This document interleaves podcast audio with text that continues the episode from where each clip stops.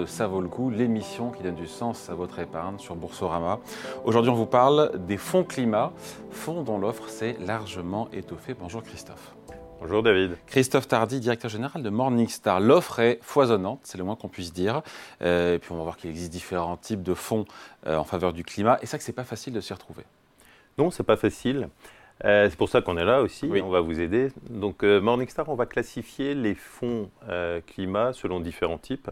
Donc quand je dis fonds climat, il ne s'agit pas des fonds issus de l'ONU, par exemple le fonds climat vert qui vise à, transférer l'argent, par exemple, des pays développés vers les pays en, en voie de développement.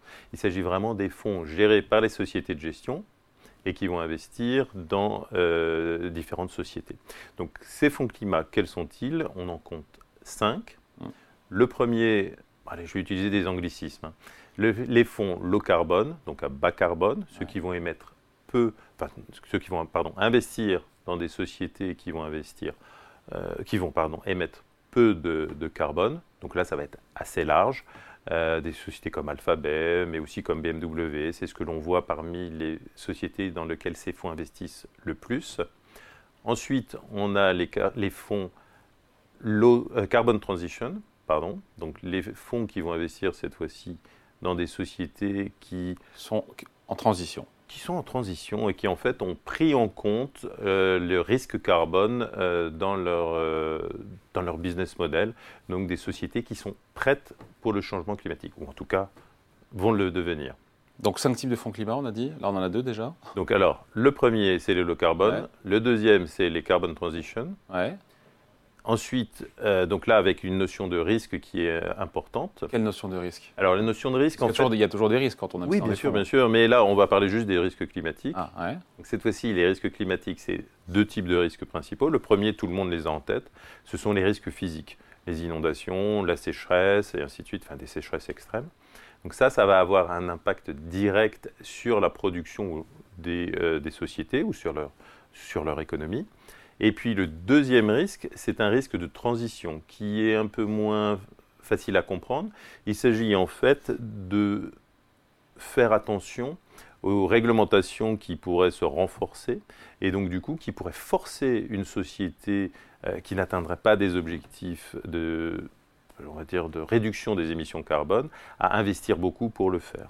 Donc du coup, on a un risque de, transition à ce niveau-là, où on pourrait prendre aussi un autre exemple, c'est le prix de la tonne carbone qui serait plus élevé.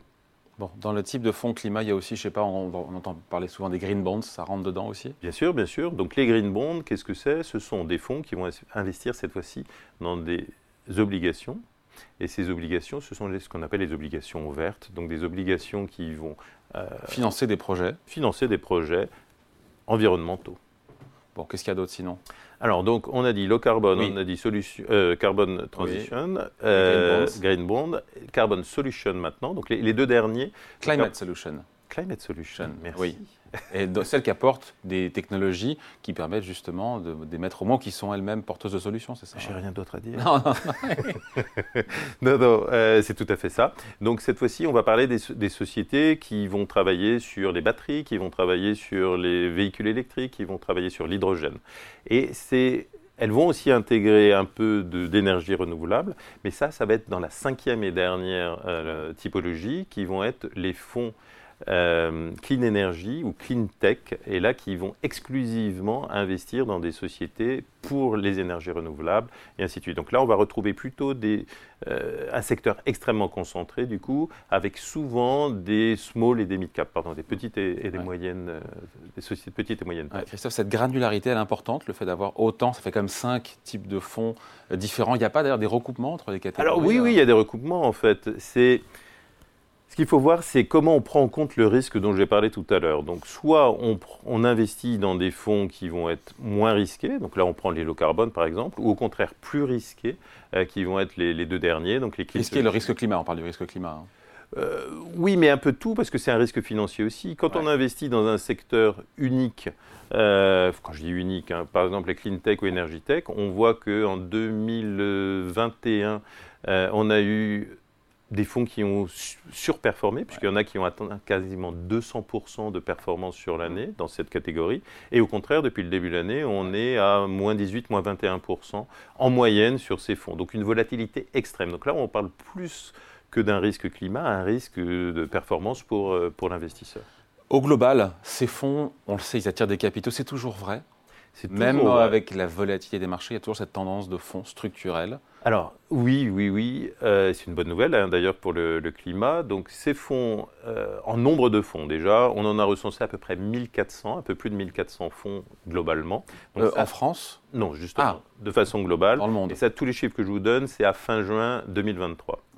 Donc 1400 et quelques fonds. Euh, avec une progression de 17% de plus depuis le début de l'année en termes de nombre de fonds, avec un petit ralentissement quand même. On voit depuis le début de l'année, donc sur les six premiers mois 2023, 50 fonds nouveaux créés globalement. L'année dernière, même période, il y avait à peu près un peu moins de 100 fonds créés, donc euh, divisé par deux. Et c'est surtout le nombre de fonds qui a été transformé, puisqu'en fait, on, va utiliser aussi, enfin les sociétés de gestion vont utiliser des anciens fonds qu'elles euh, vont transformer, c'est-à-dire qu'elles vont leur donner un objectif climat. Et là, euh, il n'y a eu que 5 fonds transformés en début, depuis le début de l'année, alors que sur la même période, il y en avait euh, à peu près 60 en 2022. Donc toujours plus en nombre. et en, en, en, encours, parce que c'est ça aussi qui est important. On arrive à euh, plus de 500 euh, milliards de dollars, toujours globalement. D'encours. D'encours. Et là, il y a une progression aussi de, à peu près 15% depuis le début de l'année. Donc quelque chose dans le monde, on est d'accord, c'est dans le monde. Dans le monde, dans le monde. Bon, est-ce que cette dynamique, on la retrouve sur tous les marchés, euh, Europe, États-Unis, Asie? Alors, il y a quelque chose d'assez intéressant. Alors, plusieurs choses. La première chose, c'est que l'Europe, c'est là où les fonds sont le plus populaires. Donc on a 84% des encours euh, de ces fonds qui sont en Europe, donc 84% des 500 milliards. Euh, et du coup, j'ai dit 500 milliards, 5000, hein, je pense. Je reprends mes notes. Euh, il me manque quand même un. Non, non, 534 milliards. Aujourd'hui, c'est 500. Ça sera peut-être 5000 un jour, mais aujourd'hui, c'est 500. Pour le moment, encore 500. Donc, du coup, on a 84% des fonds de ces encours qui sont en Europe. Et puis après, ce qui est assez euh, intéressant, c'est que viennent en deuxième position la Chine et enfin les États-Unis, avec 200 milliards et 110 milliards euh, sur, euh, sur ces fonds. 44 milliards et 32 milliards. J'ai vraiment besoin de, Mais ça fait beaucoup de chiffres en même temps. Hein. Ça fait beaucoup de chiffres. Après, ouais, on se dit quoi euh, Est-ce que ces fonds climat répondent vraiment à leurs objectifs? Une fois qu'on a dit qu'effectivement que c'est populaire, mhm. qu'il y a des encours, qu'il y a toujours des créations de nouveaux fonds, même si là, cette croissance a tendance à ralentir, que l'Europe draine. Bon, je, pardon, je fais un résumé pour ceux qui arrivent maintenant, mais euh, euh, l'Europe qui draine l'essentiel des encours et de la collecte. Est-ce que voilà, est-ce que les objectifs sont atteints en matière de climat? Il y a plusieurs en matière de climat, donc on va regarder pour vous répondre, on va prendre un indice, un indice de référence, un benchmark. Donc on va utiliser un indice Morningstar qui va représenter 85% de la capitalisation mondiale, donc un indice global, et ça va nous permettre de faire des comparaisons sur différents points. Le premier point, ça va être euh, les émissions carbone. Et là, on voit euh, que tous les fonds climat sont à peu près...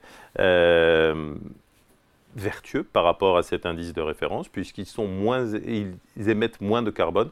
Il y a juste un point, c'est sur euh, les climate solutions, où du coup on est sur du euh, les fonds émettent un peu plus que la moyenne. Et pourquoi? Parce qu'en fait, euh, les, les, solutions sont souvent proposées par des sociétés qui sont très émettrices de carbone. Ah donc c'est pour ça qu'aujourd'hui dans le portefeuille, elles émettent encore, mais bien sûr. À l'instant T.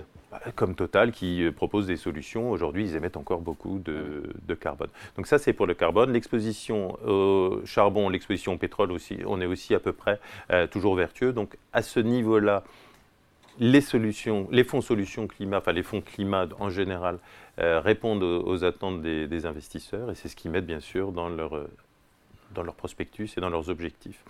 Dernier point sur la partie climat. Euh, on regarde aussi pour chacune des sociétés chez Morningstar la température implicite, c'est-à-dire si jamais l'ensemble du tissu économique reproduit ce que fait la société, à combien de degrés on arriverait. Donc la, les conclusions sont mauvaises. Aujourd'hui, on est à 6500 sociétés et il y en a une seule qui est Novartis. Qui est alignée sur les accords de Paris. Qui est Cette trajectoire de 1,5 degré de hausse des températures d'ici la fin du siècle. Donc du coup, on ne peut pas s'attendre avec un univers d'investissement qui ne répond pas à ces attentes à avoir des fonds qui répondent à ces attentes. Donc aucun fonds ne répond aujourd'hui. Encore une fois, à l'instant T à l'instant T. On espère que ça va. Et on est sur quelle trajectoire? Pardon, je ne sais pas si ça a été calculé. On est sur quelle trajectoire Alors ça, ça Moi j'ai entendu euh, autour de 3 degrés aujourd'hui.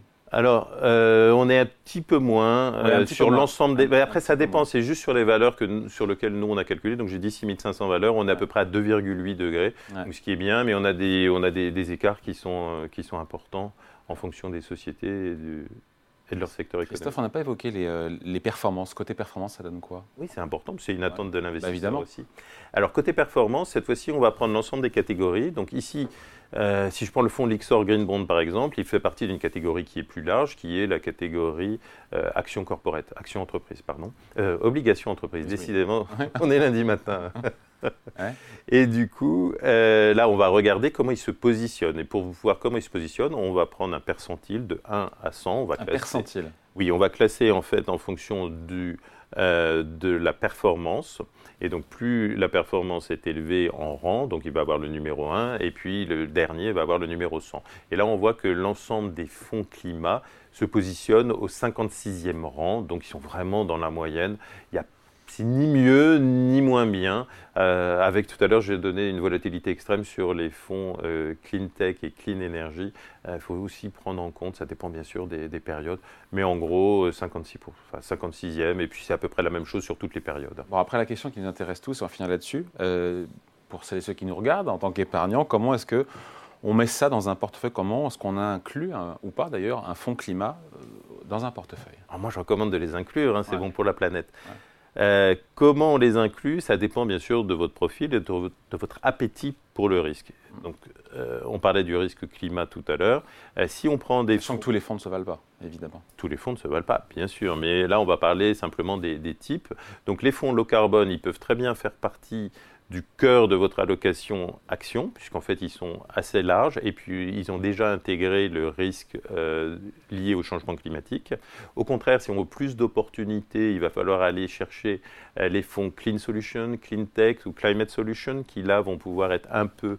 Euh, vous, vous, vous permettre de profiter des opportunités liées à ces changements climatiques, donc une nouvelle technologie par exemple et les fonds euh, climate, transition, euh, oui, climate Transition vont être un peu au milieu entre les deux, c'est-à-dire qu'ils vont quand même réduire le risque et apporter des, opportunités. Bon, il y en a pour tous les goûts au final et pour tous les profils. Et c'est ça aussi l'objectif. La conclusion, une fois qu'on a dit tout ça, parce qu'on a donné beaucoup d'infos là dedans Alors la conclusion, c'est un, que les fonds se développent beaucoup, euh, qu'au niveau performance, c'est en moyenne, je dirais, mais c'est toujours l'éternel débat sur ce qu'apporte l'ESG en termes de, performance. Et puis, ce qui est important aussi de voir, c'est qu'il faut faire de plus en plus d'efforts et donner de l'argent à ces fonds climat, ça permet justement d'aider à ces efforts. Allez, merci beaucoup. Explication signée Christophe Tardy, directeur général de Morningstar. Merci Christophe. Merci David. Et ça vaut le coup, on revient bien sûr la semaine prochaine, ici chez vous, sur Bourseau.